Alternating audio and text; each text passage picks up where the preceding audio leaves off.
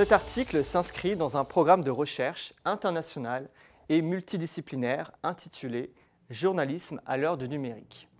Il réunit des chercheurs en communication et en sciences informatiques d'une dizaine d'institutions en France, au Brésil, au Liban, en Roumanie, en Italie et au Canada.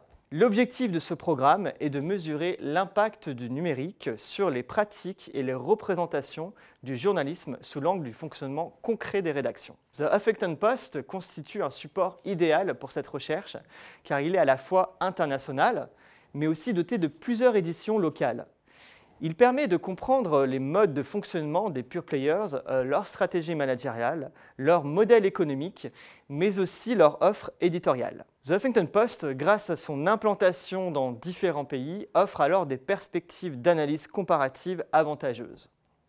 On peut notamment examiner à travers l'étude des éditions locales de ce journal les modalités d'emprunt, dominant pour comprendre la reconfiguration de la pratique journalistique au niveau international, ainsi que les pratiques publicitaires qui la sous-tendent. Notre article étudie justement le modèle publicitaire du Huffington Post en comparant les processus de publicitarisation des éditions françaises et brésiliennes. C'est l'adaptation de la publicité qui nous intéresse ici.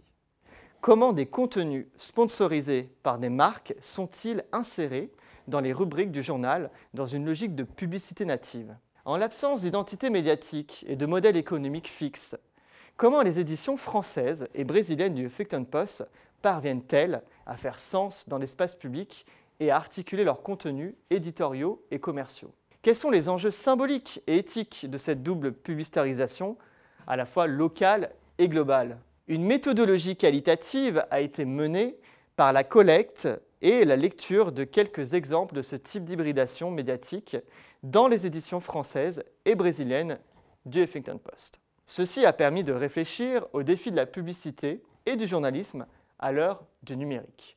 Nous avons aussi recueilli des témoignages d'experts, de rédacteurs en chef des éditions américaines, françaises et brésiliennes du Huffington Post au sujet de ce mimétisme médiatique afin de comprendre la logique mercatique sous-jacente. Nous démontrons alors que la publicitarisation envisage la publicité comme un principe actif dans la jeunesse des productions des différentes éditions du Huffington Post.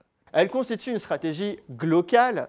D'une part, elle tire parti des ressources globales puisqu'un même support technique est utilisé comme modèle avec une stratégie de native advertising conforme à toutes les éditions du Huffington Post.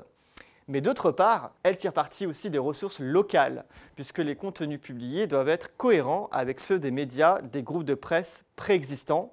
Dans les pays d'implantation, on peut prendre dans le cas euh, de la France le groupe Le Monde, mais aussi le groupe Abril pour l'édition brésilienne jusqu'en 2017.